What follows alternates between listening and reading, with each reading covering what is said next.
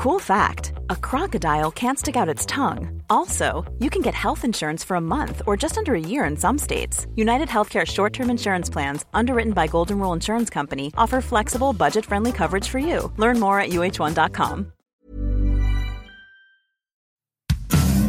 Tonspur. Der Hörbuchtalk mit Dirk Kaufitz.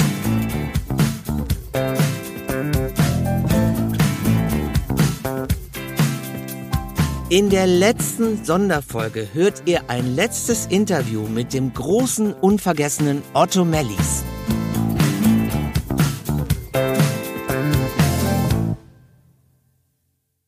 Und da bin ich wieder mit der letzten Sonderausgabe von Tonspur.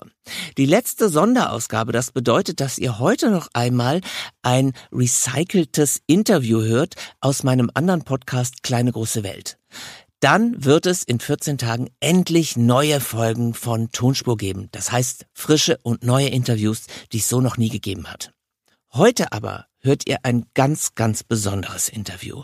Denn es ist glaube ich, das letzte Interview des großen Schauspielers Otto Mellis. Eine Legende ist leider Ende April diesen Jahres von uns gegangen, denn Otto Mellis war wirklich einer der ganz, ganz großen Schauspieler Deutschlands. Und er war auch ein hervorragender Synchronsprecher. Zum Beispiel war er die deutsche Stimme von Saruman in Herr der Ringe.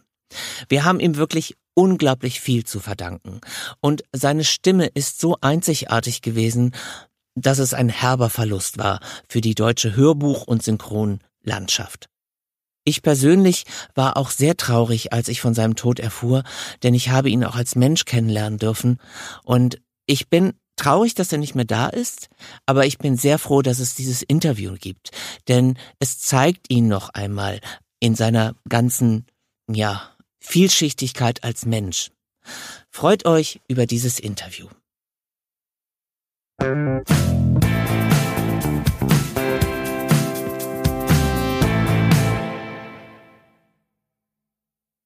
Ich sitze jetzt hier im Berliner Tonstudio Speak Low und mir gegenüber sitzt der Schauspieler Otto Mellis.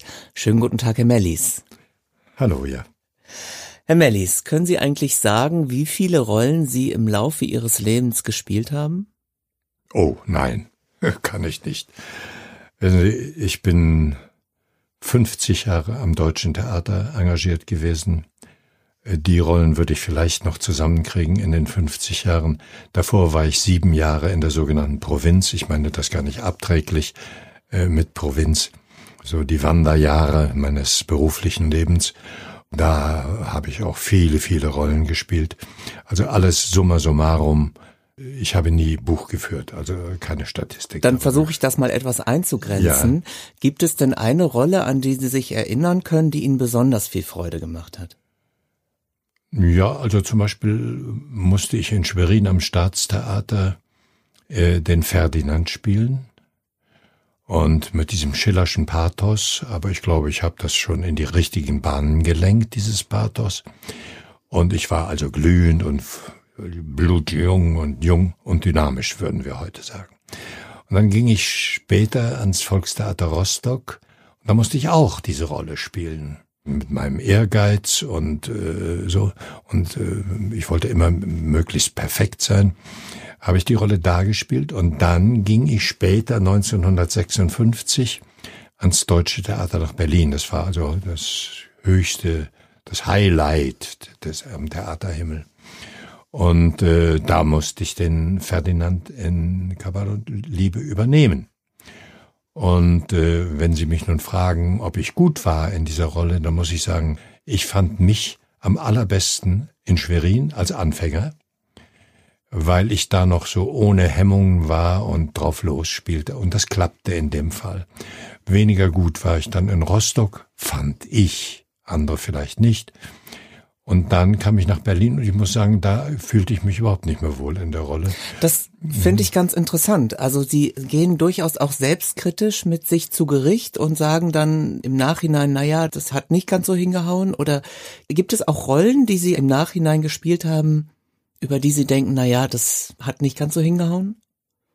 Oh ja, und das kann sehr wehtun übrigens. Ja. Ich habe mal äh, von Sean O'Casey äh, äh, Rote Rosen für mich, den Eamon darin gespielt. Und diese Rolle liebte ich über alles. Aber wie das so ist, der Regisseur war ein guter Regisseur, aber diese poetische Art von Sean O'Casey, die lag ihm nicht. Und so wurde die ganze Inszenierung, na, sagen wir mal so, lala. Ein Kritiker schrieb, er schaffte die Rolle nicht. Das traf mich wie ein Speerstich. Und das habe ich mir unglaublich zu Herzen genommen. Und wenn ich mir dann recht überlegte, hatte der Kritiker recht. Der Kritiker hat mich später übrigens sehr oft gelobt dann. Aber äh, das tut dann wahnsinnig weh. Aber ich habe das auch mir selbst gegenüber zugegeben. Ich stelle mir das auch sehr hart vor, Kritiken über sich selbst ertragen zu müssen. Können Sie das? Lesen Sie selbst Ihre Kritiken? Ja. Die geschriebenen Kritiken oder die äh, sowohl als auch. Naja, nein, nein, es gibt einen Sensor in einem selbst, dass man spürt, war das gut, was du da gemacht hast, oder war es nicht so gut? Da kann man sich manchmal fatal irren, fatal daneben liegen, ja. Aber sehr oft spürt man genau, nee, das war nicht so das Richtige. Und das macht man mit sich ab, dann, ich werde natürlich nicht anderen erzählen, ich bin gar nicht zufrieden mit mir, mit der Rolle, sondern ich werde es versuchen, selbst zu verarbeiten. Nun hat aber dieser Instinkt sie trotzdem zu einem der besten und ähm, bekanntesten Schauspieler Deutschlands ja. gemacht. Ja. Können Sie sich denn erinnern, wann das Ganze losging? Also wie ging es überhaupt los bei Ihnen? Wann haben Sie sich entschieden, Schauspieler zu werden? Äh, ja, dazu muss ich ein bisschen länger ausholen, aber ich will es trotzdem nicht zu lang machen. Äh, in meiner Heimatstadt, das ist im jetzigen Polen oben an der Ostsee, 90 Kilometer westlich von Danzig, da gab es kein Theater. Das wurde bespielt von einer Landesbühne Schneidemühl. Und da habe ich einmal den Faust gesehen. Das war meine ganze Begegnung mit dem Theater. Aber ich war in Schulen zum Beispiel, in der Schule, auch in der späteren Oberschule, habe ich besonders gern im Deutschunterricht so Balladen und sowas mich damit beschäftigt. Und da lag schon der Keim in der Sucht nach meinem Beruf. Ja, und da muss man schon süchtig sein, um in diesem Beruf zu sein und so. Und dann später, ich hatte eine katastrophale, eine Horrorjugend, aber das äh, würde ich ja gar nicht so benennen. Äh, und äh, ich musste mich dann mal, als ich 16 Jahre alt war, entscheiden, welchen beruflichen Weg ich nun gehen würde. Und da dachte ich, na, vielleicht wirst du Pferdezüchter. Ich liebte Pferde über alles, Landwirtschaft äh, studieren. Und das wurde aber auch nichts. Und da las ich in der Wandzeitung draußen in einer Straße, äh, dass das Staatstheater Schwerin äh, Bewerbungen annimmt für die Schauspielschule. Mindestalter 18 Jahre. Und da bin ich da hingegangen in Seppelhosen mit äh, Hosenträgern mit diesem rührenden Hirsch da in der Mitte drin und habe mir einen Monolog rausgesucht aus Kabal und Liebe. Das einzige Kind, fühlst du das Mörder, das einzige, und du willst ihm rauben, Mörder, Mörder. Äh, diesen kurzen Monolog, kurz bevor er die Luise umbringt mit der vergifteten Limonade. Und da bin ich ins Staatstheater Schwerin gegangen zu der Prüfung und da fragte mich die Sekretärin vorher, wie alt sind Sie? Ich sag, äh, ich werde 18 was ja auch stimmte, nicht? in gewisser Hinsicht. Ich war zwar erst 16, aber ich habe ja nicht gelogen, was ja auch stimmte. Und dann wurde ich auf die Bühne gerufen und da waren noch zig andere Menschen, erwachsene, ausgewachsene Menschen. Ich mit meinen 16 Jahren, mit meiner Seppelhose und den Hosenträgern mit dem röhrenden Hirsch. Und da sagte ich, spreche den Ferdinand aus Kabal und Liebe. Ja, bitte, bitte. Frau Professor Höflich war eine berühmte Reinhard-Schauspielerin, die war zu der Zeit da Schauspieldirektorin und Direktorin der Schauspielschule. Und da sprach ich diesen Monolog und ich war ungeheuer ergriffen äh, von der Rolle, aber auch über mich selbst, wie schön ich das gemacht hatte, denn mir liefen dabei die Tränen aus den Augen. Und danach war eine Pause und dann kam von der Prüfungskommission die Stimme aus der Prüfungskommission von Lucio Höflich. Gott ist das Bübchen süß. und da brachen für mich Welten zusammen und sagte, du kriegst Bescheid. Und dann ging ich nach Hause. Ich wohnte damals bei meiner Schwester in Schwerin. Und abends klingelte das Telefon. Da winkte mich meine Schwester ans Telefon und sagte, Frau Professor Höflich. Und da sag ich, ja bitte. Sagt sie, willst du bei uns anfangen? Wir nehmen dich. Und so bin ich zum Theater. Das gekommen. war diese jugendliche Energie, die Sie wahrscheinlich so da so aus den Schuhen. Äh, und äh, ich war, äh, ich dachte, der Himmel fällt auf mich runter. So habe ich mich gefreut. Und so bin ich auf die Schauspielschule gekommen. Also Herr Mellis, ich bin ganz äh, von den Socken sozusagen, äh, wenn man überlegt, dass ein röhrender Hirsch und Balladen in der Schule ihre ganze Karriere begründet haben. Ja, ja, ja. Äh, ich meine, äh, also mein Talent muss ja so stark gewesen sein, dass es sich über den rührenden Hirsch im Hosenträger hinweggesetzt ja. hat. Was mich mal interessieren würde. Es gibt viele Menschen, die behaupten, dass außergewöhnlich gute Schauspieler aus dem Osten kommen also aus dem Osten Deutschlands. Und in der Tat, wenn man sich also große Namen ansieht wie Dieter Mann, Inge Keller, Ulrich Mühe, Jutta Wochowiak, alles Weggefährten auch von ihnen, dann hat man so den Eindruck, dass vielleicht die Schule der DDR eine andere war. Ist das so? Wie empfinden Sie das eigentlich? Dazu möchte ich sagen, dass es sowohl im Westen als auch im Osten gute und schlechte Schauspieler gab. Also das war im Westen so und das war auch im Osten so. Die Ausbildung an der Schule, besonders jetzt der Ernst Busch Schauspielschule, sind ja Hochschulen geworden inzwischen. Bei mir waren es damals noch Fachschulen. Da wurde sehr viel Wert darauf gelegt, auf den geistigen Extrakt einer Rolle und auch des Stückes die Sachlichkeit. Es wurde also nicht so sehr mit Parapsychologie gearbeitet. Dazu neigte man, glaube ich, an privaten westlichen Schauspielen manchmal dazu. Und das, glaube ich, ist nicht so zuträglich. Aber dass ich sagen kann, also, dass die Schauspieler im Osten, ich hatte sehr gute Kollegen, Gott sei Dank. Und wenn man mich fragte, am Deutschen Theater gibt es da auch schlechte Schauspieler, sage ich, nee, da gibt's nur gute. Ja, natürlich mit Unterschied doch hoffentlich, aber ähm, das war schon so. Äh, während man jetzt, und das war seltener, doch viele Sternchen manchmal sieht in Serien oder was weiß ich ja, wo man sagt, äh, die hat mit dem Beruf gar nichts zu tun oder der junge Mann da hat damit gar nichts zu tun. Also das gab es im Osten nicht, das muss mhm. ich ganz klar sagen. Ich, ich möchte auch gar nicht so großartig das ähm, Ost-West-Fass ja. aufmachen.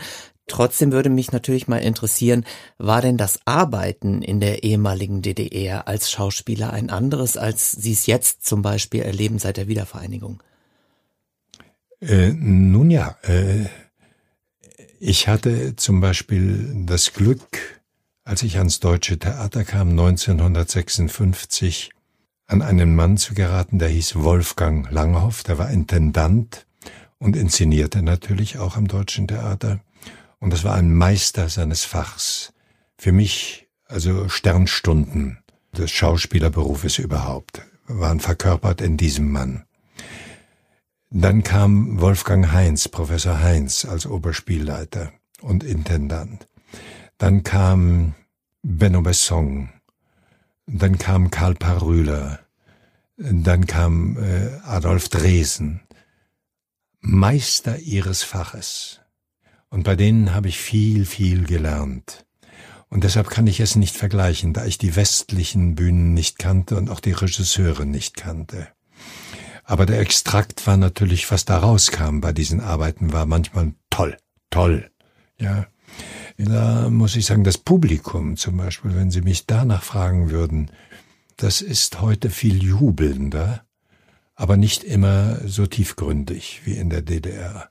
Da gab es nicht Oui, oui, oui und Pfeifen während des Applauses in einem Schauspielhaus. Da merkte man, ist das starker Applaus oder ist es schwacher Applaus? Und der starke Applaus bedeutete einem viel. Mhm. Das ist heute alles ein bisschen kurz und bündig und manchmal sehr laut und dann bricht der Beifall ab und so. Also da gibt's schon Unterschiede. Aber in der Art der, Mentalität eines Schauspielers sind wir alle gleich. Ja. Ich möchte auf eine Art Bühnenbeförderung zu sprechen kommen.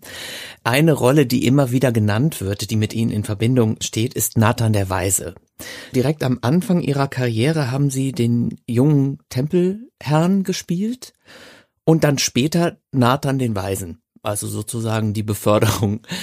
Haben Sie eine besondere Beziehung zu dieser Rolle oder ist es Zufall, das dazu gekommen ich, ich will das Ganze mal ein bisschen entheiligen. Der Nathan gilt sehr oft als heilige Kuh, so sagen wir, ja.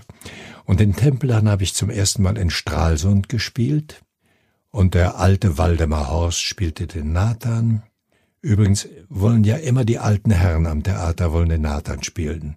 Der ist bei Lessing so Ende der 50er. Der kommt von einer weiten Reise auf dem Kamel. Das Stück geht so los. 200 Meilen mit dem Kamel geritten und Schulden eingetrieben. Ein Geschäftsmann also. Also der kann nicht ein alter Knacker sein. Aber die alten Knacker, jetzt nenne ich die mal so, meine lieben Kollegen, die wollen immer noch den Nathan spielen. Und deshalb vor ihrem Tod wollen sie unbedingt noch einen Nathan spielen. Und das kam für mich gar nicht in Frage. Ich spielte diesen jungen Templer und dachte, der alte Horst soll mal den Nathan spielen. Dann kam ich nach Jahrzehnten ans Deutsche Theater nach Berlin. Und da musste ich den Tempelherrn, diesen jungen Tempelherrn übernehmen. Eduard von Winterstein spielte den Nathan. Dann vergingen wieder Jahrzehnte und wir gastierten in Moskau mit dem Egmont und ich spielte den Alba da drin.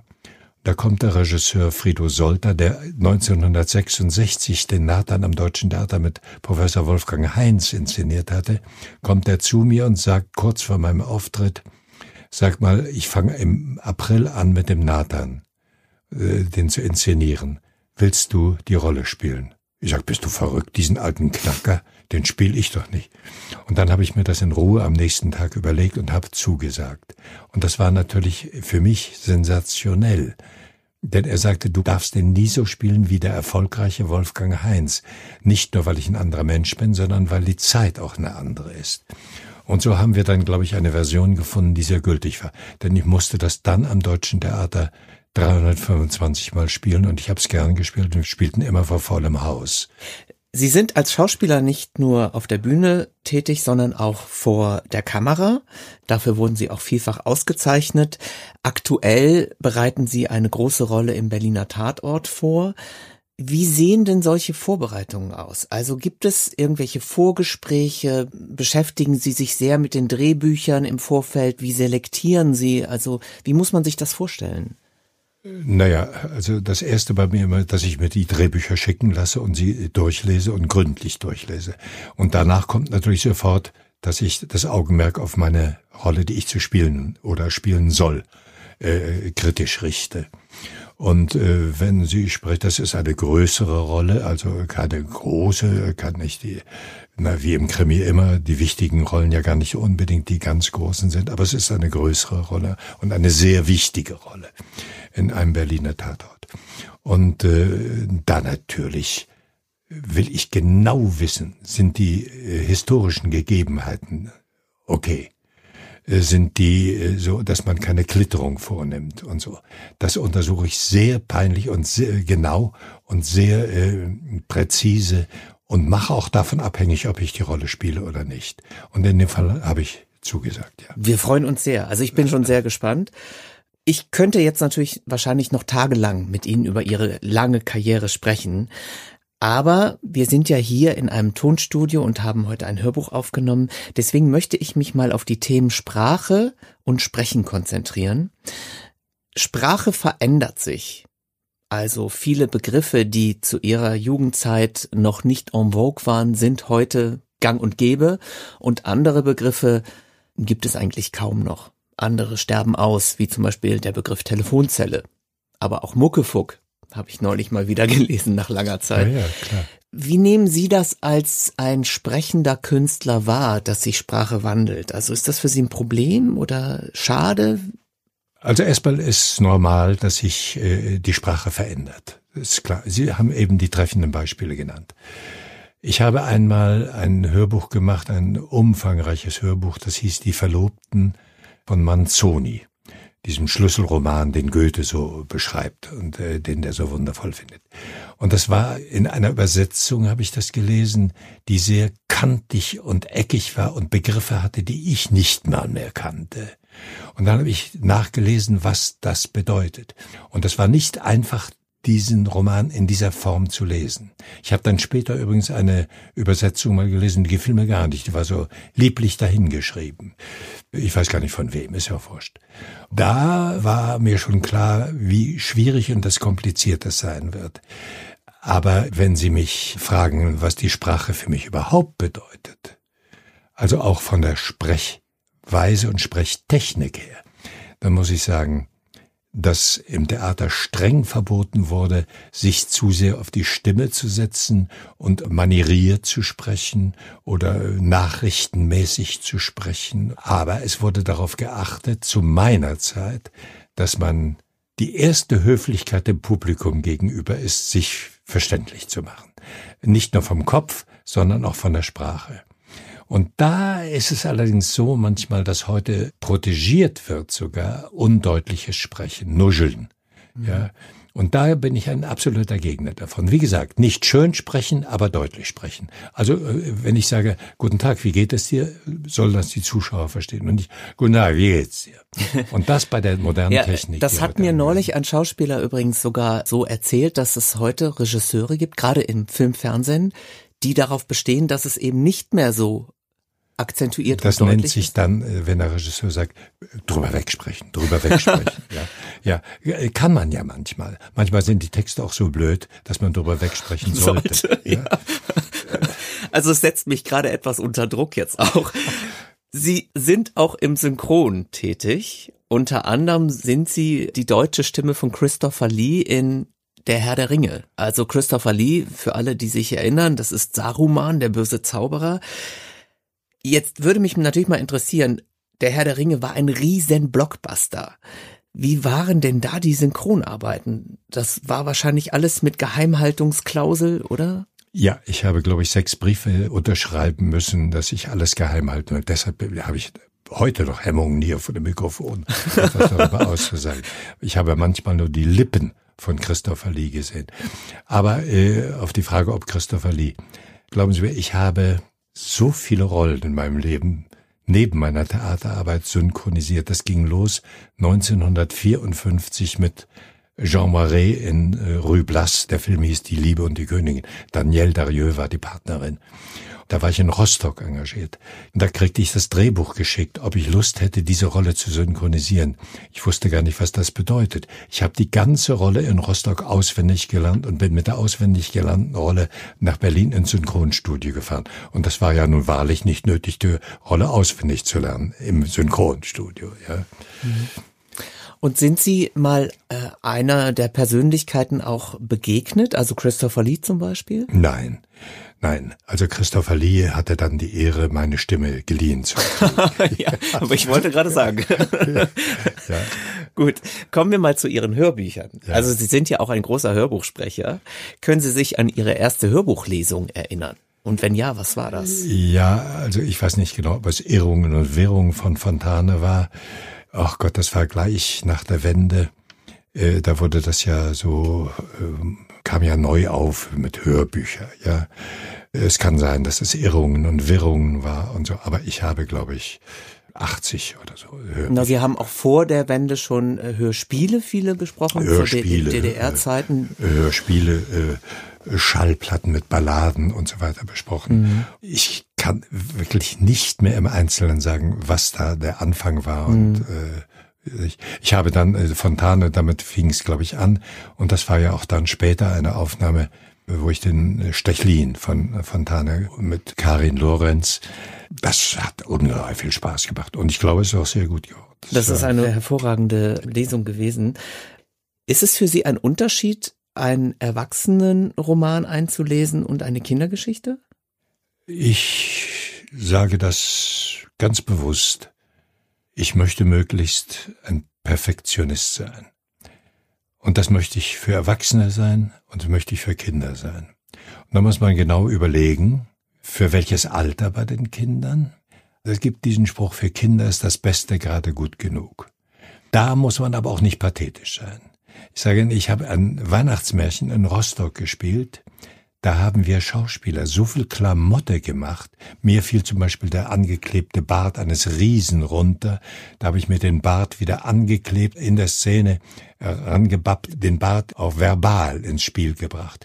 Die Kinder haben geschrien vor Vergnügen und ich meinte, es wäre ein bisschen Schmiere gewesen. Aber die Kinder haben sich amüsiert. Toll. Ja. Das nehme ich übrigens auch so wahr, dass viele Schauspieler mir sagen, bei den Kindern darf man sich auch mehr erlauben.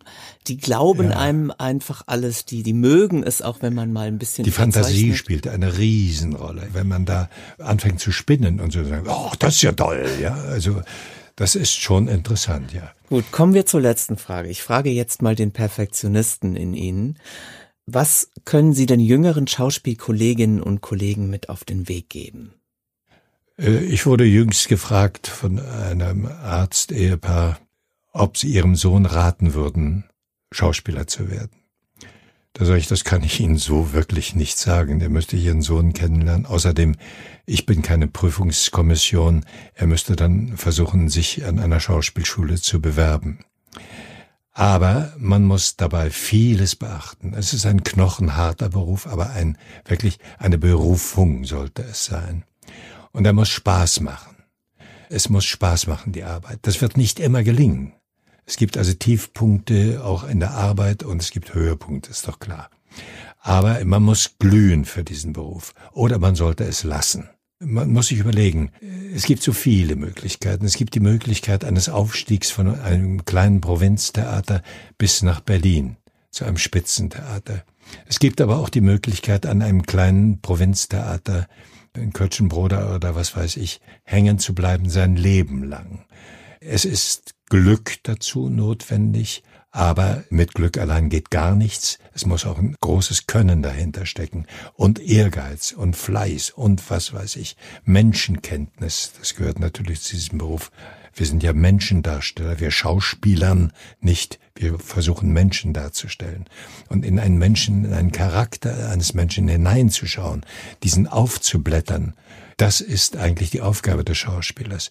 Und das macht man nicht so nebenbei. Und ich will jetzt mal ein bisschen schauspielern, wie man das so oft hört, ja.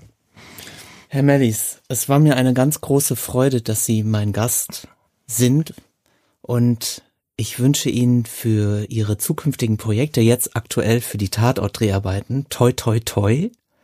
Und dann sage ich einfach mal Tschüss, Herr Mellis. Bei toi toi toi darf man sich nicht bedanken, aber ich danke Ihnen trotzdem. Tschüss.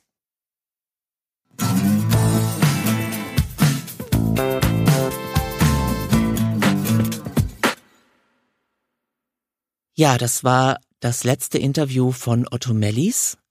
Eines der letzten Hörbücher, das er eingelesen hat, ist Gillehead.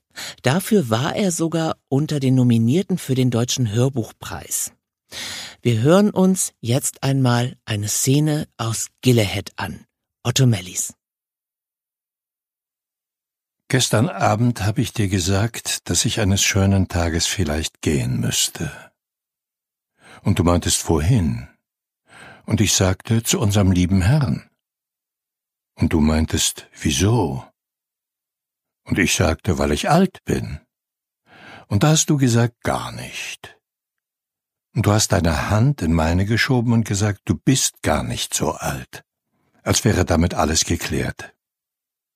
Ich habe dir gesagt, dass dein Leben vielleicht ganz anders sein würde als meines und als dein Leben hier bei mir. Und dass es ein prima Leben sein würde weil es so viele Arten gäbe, ein gutes Leben zu leben. Und du hast gesagt, das hat mir Mama doch schon gesagt. Und dann hast du gesagt, lach nicht, weil du glaubtest, ich lachte dich aus.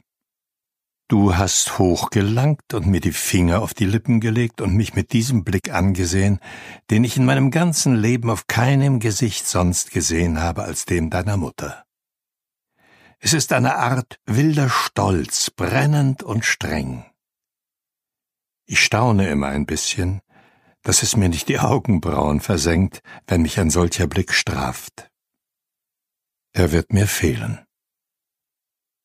Es scheint unsinnig anzunehmen, dass den Toten irgendetwas fehlen könnte.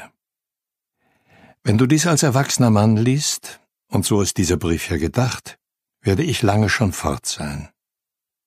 Ich werde über das Todsein so ziemlich alles wissen, was man wissen kann, es aber wahrscheinlich für mich behalten. So scheint es vorgesehen. Ich kann dir gar nicht sagen, wie oft mich Leute gefragt haben, wie das ist mit dem Tod. Manchmal keine zwei Stunden, bevor sie von ganz alleine dahinter kommen würden. Schon als ich noch ein ganz junger Mann war, fragten mich selbst Menschen so alt, wie ich es jetzt bin, danach, packten meine Hände und sahen mir mit ihren alten, trüben Augen in die Augen, als wüssten sie, dass ich es weiß, und würden sie mich zwingen, es ihnen zu sagen. Ich sagte dann meist, es wäre wie Heimkehren. Denn in dieser Welt sind und bleiben wir heimatlos, sagte ich meist. Dann ging ich die Straße wieder zu diesem alten Haus hinab, machte mir Kaffee und ein Spiegelei-Toast und hörte, als ich schließlich eines besaß, Radio, und zwar meist im Dunkeln. Kannst du dich an dieses Haus erinnern? Ich denke schon, ein bisschen. Ich bin in Pfarrhäusern groß geworden.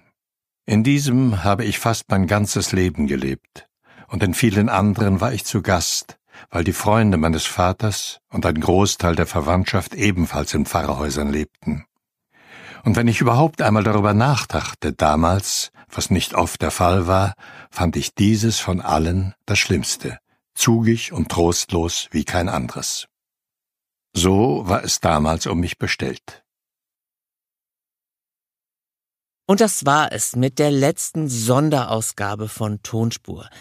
Corona ist zwar noch nicht vorbei, aber die Sonderausgaben sind vorbei. Beim nächsten Mal geht es weiter mit der zweiten Staffel und dann erwarten euch wieder neue und frische Gäste und da kann ich schon verraten, dass da viele spannende Persönlichkeiten der Hörbuch- und Hörspielszene mit dabei sein werden.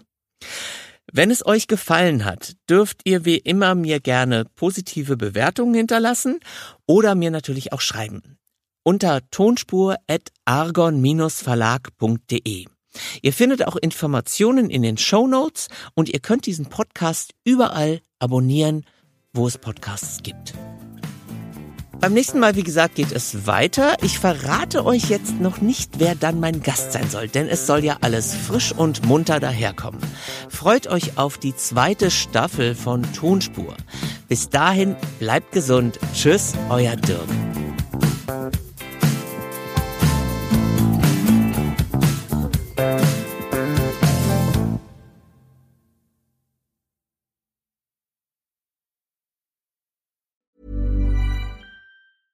Hey, it's Paige DeSorbo from Giggly Squad. High quality fashion without the price tag. Say hello to Quince. I'm snagging high-end essentials like cozy cashmere sweaters, sleek leather jackets, fine jewelry, and so much more. With Quince being 50 to 80% less than similar brands. And they partner with factories that prioritize safe, ethical, and responsible manufacturing. I love that. Luxury quality within reach. Go to quince.com slash style to get free shipping and 365 day returns on your next order. Quince.com slash style.